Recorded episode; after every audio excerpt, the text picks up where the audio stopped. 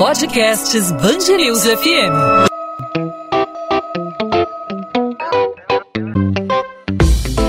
Dois às 20, com Maurício Bastos e Luana Bernardes. O diabetes é uma das principais causas de cegueira em pessoas na faixa etária dos 20 aos 60 anos de idade. Segundo a Sociedade Brasileira de Diabetes, cerca de 90% dos casos poderiam ser evitados com diagnóstico precoce e tratamento adequado. Atualmente, cerca de 146 milhões de pessoas têm algum grau de retinopatia diabética no mundo, segundo dados da Organização Mundial da Saúde. No Brasil, são quase 30 milhões de pessoas com algum tipo de perda de visão, segundo estimativas da International Agency for Prevention of Blindness. Na tradução aí livre, né?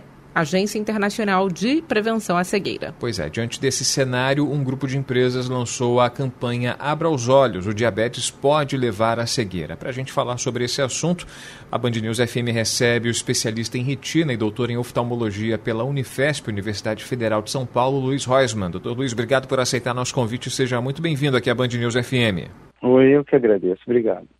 Doutor Luiz, a gente conhece os riscos é, da, do diabetes em relação ao, a questões fisiológicas, né? O, a alta da taxa do açúcar pode provocar aí a, uma série de problemas e a gente já ouviu falar do pé diabético, o risco de amputações que o diabetes pode provocar e também tem a cegueira. É alta incidência ainda da cegueira justamente por falta de cuidado com as taxas de açúcar, o cuidado com o, o diabetes, essa doença que é tão negligenciada ao longo dos tempos, né? É, então a diabetes, na verdade, faz parte do, do grupo das doenças silenciosas, né? Então esse grupo de do, doenças silenciosas pra, são as mais perigosas, porque elas não dão sintomas até, uh, até as fases mais avançadas. A diabetes é uma delas, a hipertensão arterial é outra delas. Uh, o glaucoma no, no, na, na nossa área, oftalmologia, é uma outra doença silenciosa. Então, são doenças que, por serem silenciosas, precisam muito de um diagnóstico precoce e, uh, e um acompanhamento uh, de rotina, né? Você não precisa, não pode deixar chegar em fases sintomáticas, que são as fases mais avançadas, para procurar ajuda. Essa ajuda deve ser feita no diagnóstico e no acompanhamento regular. E como fazer aí a prevenção? Existe algum sinal? É difícil, né? Porque é, normalmente, como o senhor disse, é uma doença silenciosa, mas existe algum sinal de alerta, mesmo que pequeno, para a pessoa fazer os exames? Qual a orientação para essa pessoa? Ou então, né, dependendo do histórico familiar da pessoa, pessoa com muitos casos de diabetes na família, essas pessoas elas devem fazer um monitoramento mais minucioso? Sem dúvida. Então, existem dois tipos principais de diabetes, a diabetes tipo 1 que acontece mais em jovens, é uma, uma, uma doença autoimune que o pâncreas deixa de produzir insulina. Nesse caso, o diagnóstico é, é, é, é existe uma crise aguda que define o ponto de início da doença. Né? O diabetes tipo 2 é aquela que, como, como você falou, ele está relacionado a alguns fatores de risco, história familiar, obesidade, sedentarismo. Né? Então, a, a, esses são, são, são pe pessoas que devem buscar um, um check-up anual com mais rigidez, né, sem deixar a, a, a, os anos passarem sem o exame. O diabetes tipo 2 muitas vezes é, é, é diagnosticada no exame de rotina, né, como a doença silenciosa, aquele cara que vai no médico do trabalho, o médico do trabalho pede os exames e percebe que a taxa de glicemia está aumentada. Ah, e a partir do momento do, do diagnóstico do diabético tipo 2, a partir daquele dia, ele tem que fazer o exame de fundo de olho, né? Apesar de o diagnóstico muitas vezes ser negligenciado, como vocês falaram, e ser atrasado, o, o, o exame da, da retina, o exame oftalmológico que ele precisa é o exame mais, um dos mais simples que a gente tem na oftalmologia, que é o fundo de olho, o mapeamento de retina, que é super disponível em, em, em qualquer oftalmologista. Então, é, é, é, um exame de fácil realização. Né? Como é uma doença uma doença silenciosa, como a gente falou, às vezes a gente tem um diagnóstico de uma doença que já existe há 10, 15, 20 anos e muitas vezes a retina já tem um dano importante e, e, e é por isso que a gente tem que fazer o exame precoce no momento do diagnóstico. Doutor Luiz, eh, o senhor falou a respeito da, de dois tipos de diabetes diferentes, né? Um afetando é, pessoas mais jovens que têm aí um problema no, no, no, no, pâncreas e deixam de produzir insulina ou tem a produção deficiente e também tem a questão dos hábitos de vida, hereditariedade, que acaba afetando a produção é, de insulina em relação à glicemia, né? E é algo que é diagnosticável, que é perceptível por meio de um exame simples é, a, a, possibilidade de pessoas com diferentes diabetes, né? uma com diabetes tipo 1, outra com diabetes tipo 2, ter a, essa, essa cegueira decorrente da doença é a mesma? Enfim, há uma incidência maior em um tipo e menor em outro? Não, a possibilidade dos dois, do, dos dois tipos de pacientes terem levarem a cegueira existe nos dois casos. Né? Então, a gente tem hoje no Brasil cerca de um milhão de pessoas com risco de cegueira pela diabetes.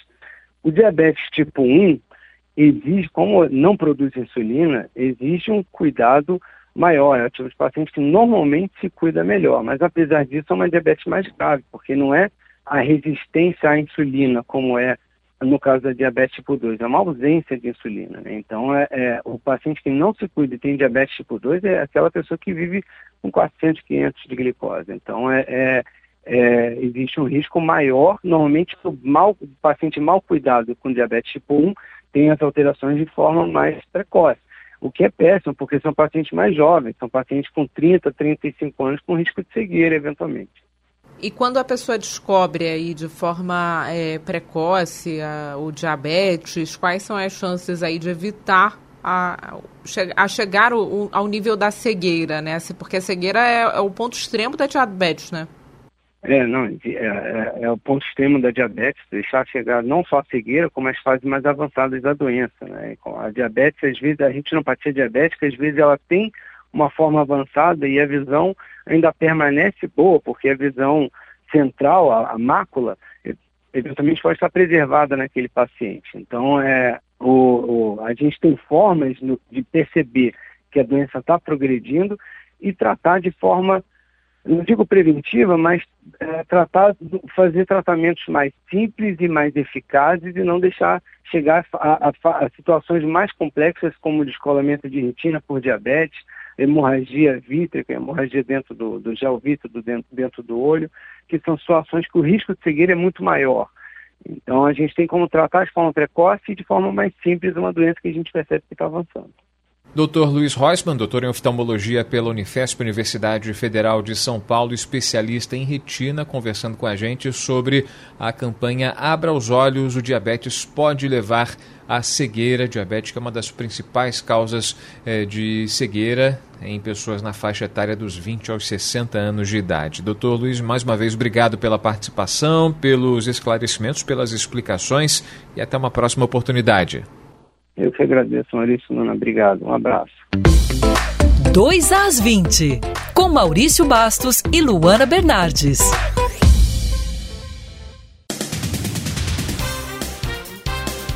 A Delegacia de Homicídios da Baixada Fluminense investiga se milicianos estão envolvidos no ataque a tiros que terminou com a morte de uma criança de um ano e meio em Mesquita. Um homem e um adolescente também morreram. O pequeno Mário Neto Ferreira Lourenço cortava o cabelo num salão de barbeiro quando Juan Batista Souza, de 24 anos, entrou correndo no estabelecimento para fugir dos tiros que eram disparados por um homem encapuzado. O atirador continuou disparando e atingiu o menino. O irmão dele, Theo Lourenço, de 3 anos, foi baleado de raspão no pé. A Polícia Civil acredita que o criminoso também foi o responsável pelos tiros que mataram momentos antes, na mesma rua, Renan Felipe Batista Nunes, de 17 anos. Os policiais recolheram imagens de câmeras de segurança da região para tentar localizar os assassinos. A UFRJ, a Unirio e a UFRRJ afirmam que vão acionar os setores jurídicos para que sejam tomadas providências contra a decisão da Justiça que determina o retorno das aulas presenciais em instituições federais do Rio em até duas semanas.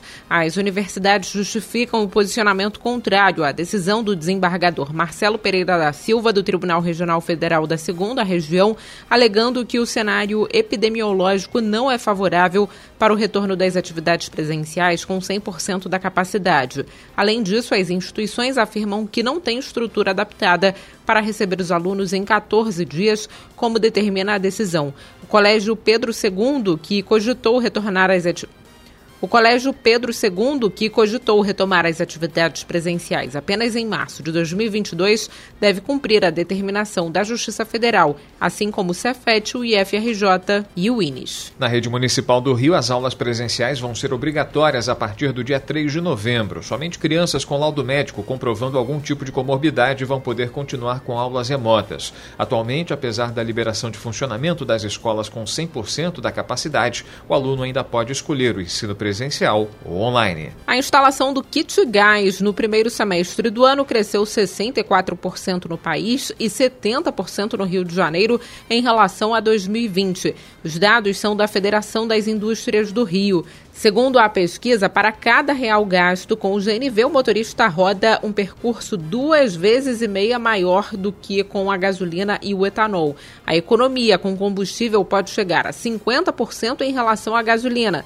Além do desconto no IPVA, que é ainda mais alto para os motoristas do Rio, há também a procura pelo gás por causa dos constantes aumentos nos preços de outros combustíveis. Nessa terça-feira teve início o 15º reajuste do ano da gasolina de 21 centavos nas distribuidoras. Já o valor do litro do diesel aumentou 28 centavos. 95% das lojas físicas do Rio pretendem realizar promoções para a Black Friday, a última sexta-feira de novembro, quando vários segmentos oferecem descontos em produtos e serviços. Segundo uma pesquisa realizada pelo Clube de Diretores Lojistas do Rio e pelo sindicato da categoria, mais de 90% dos lojistas entrevistados acreditam que a promoção possa aumentar as vendas em até 6%, não apenas com descontos no dia 26 de novembro, mas ao longo de toda a semana. A ida às lojas físicas também é preferível pela possibilidade de negociar um maior desconto, segundo a pesquisa do CDL. Ainda segundo o estudo, eletrodomésticos, eletrônicos, smartphones, artigos de moda e para casa e decoração devem ser os produtos mais procurados. 2 às 20.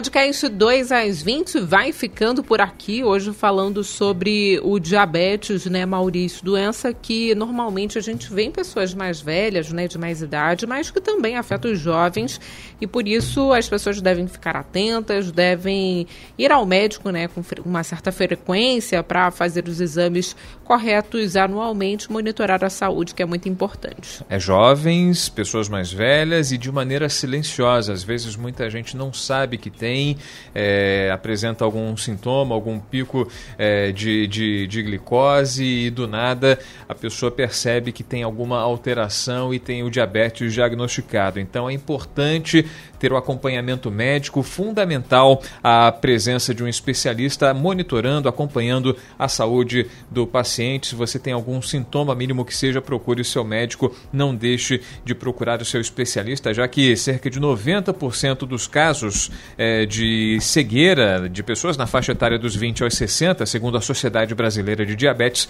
poderiam ser evitados com diagnóstico precoce e tratamento adequado. O problema não é exatamente o diabetes, mas sim o que ele pode provocar, como por exemplo a cegueira. A gente volta nesta quarta-feira e até lá você pode entrar em contato conosco pelas nossas redes sociais, no meu caso Instagram, Bernardes Luana, Luana com dois N's, onde eu falo sobre a coluna de literatura aqui da Band News FM do Rio de Janeiro, dou algumas dicas de leitura. E no seu caso, Maurício? Comigo os ouvintes podem falar no arroba Maurício Bastos Rádio e também, claro, nos perfis da Band News FM. É só procurar Band News FM Rio, não só no Instagram, como no Twitter e também no Facebook. A gente volta nessa quarta-feira e, claro, contando com a sua audiência e também a sua participação. Até lá, Luana. Tchau, tchau. Tchau, tchau, Maurício.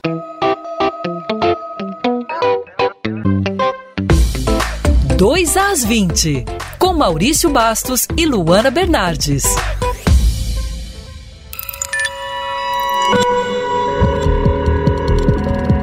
Podcasts Bangerils FM.